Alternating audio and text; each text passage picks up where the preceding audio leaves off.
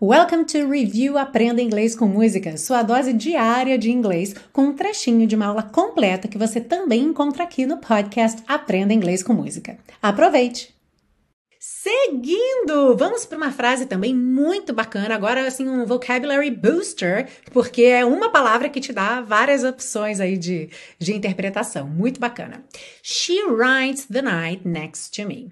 Eu coloquei aqui, entre aspas, né, ela conduz a noite ao meu lado.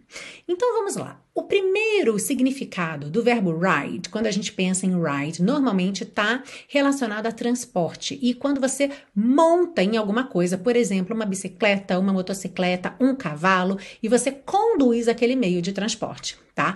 Para carro, não. Para carro a gente tem o verbo to drive, alright? Então, esse ride é geralmente algo que você realmente monta. Pensa nessa posição, tá? Que fica ali uma perninha para cada lado, não é? Então, bike, moto, uh, cavalo. Ok, so you ride a horse, you ride a bike, you ride a motorcycle. Uhum.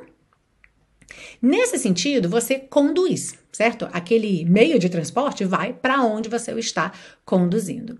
E essa foi um pouco a ideia aqui dessa frase to ride the night next to me. Sabe, aquela pessoa tipo que ela é dona da noite, ela conduz a noite, ela faz o que ela quer na noite. Alright? Então, um pouco essa ideia aqui de ter essa jornada, esse passeio na noite, mas com uma ideia de conduzir, de estar no comando.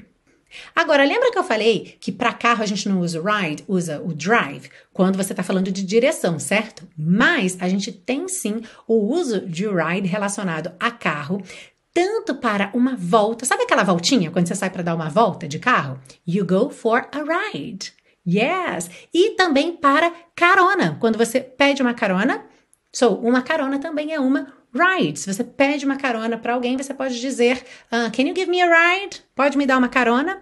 Porque, na verdade, a pessoa vai te levar para dar uma volta no carro dela, certo? A diferença é que geralmente uma carona tem ali ponto A e ponto B bem definidos, né? Onde a pessoa vai te pegar e onde ela vai te deixar. E uma volta, muitas vezes, é uma coisa mais a lazer, né? Que você sai para dar uma volta aí, easy rider, né? Sem destino. Olha só que interessante, né?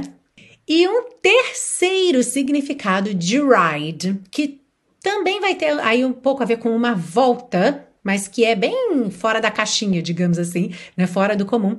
Sabe parque de diversões que tem vários brinquedos? Né? Tem a roda gigante, tem montanha-russa, tem aquele barco pirata, né? Pois é, em português a gente chama de brinquedos.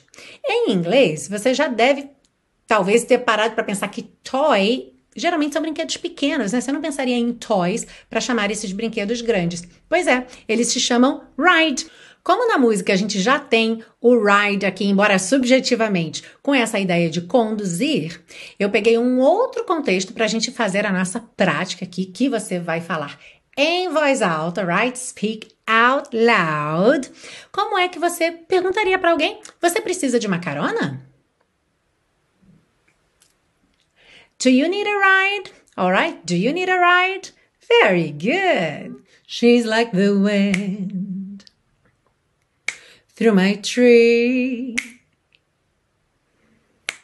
She rides the night next to me. Ah, e se você busca um curso de inglês passo a passo com a minha orientação, conheça o Intensivo de Inglês da Teacher Milena, meu curso de inglês que te oferece 30 dias de garantia incondicional. Saiba mais em www.intensivo.teachermilena.com.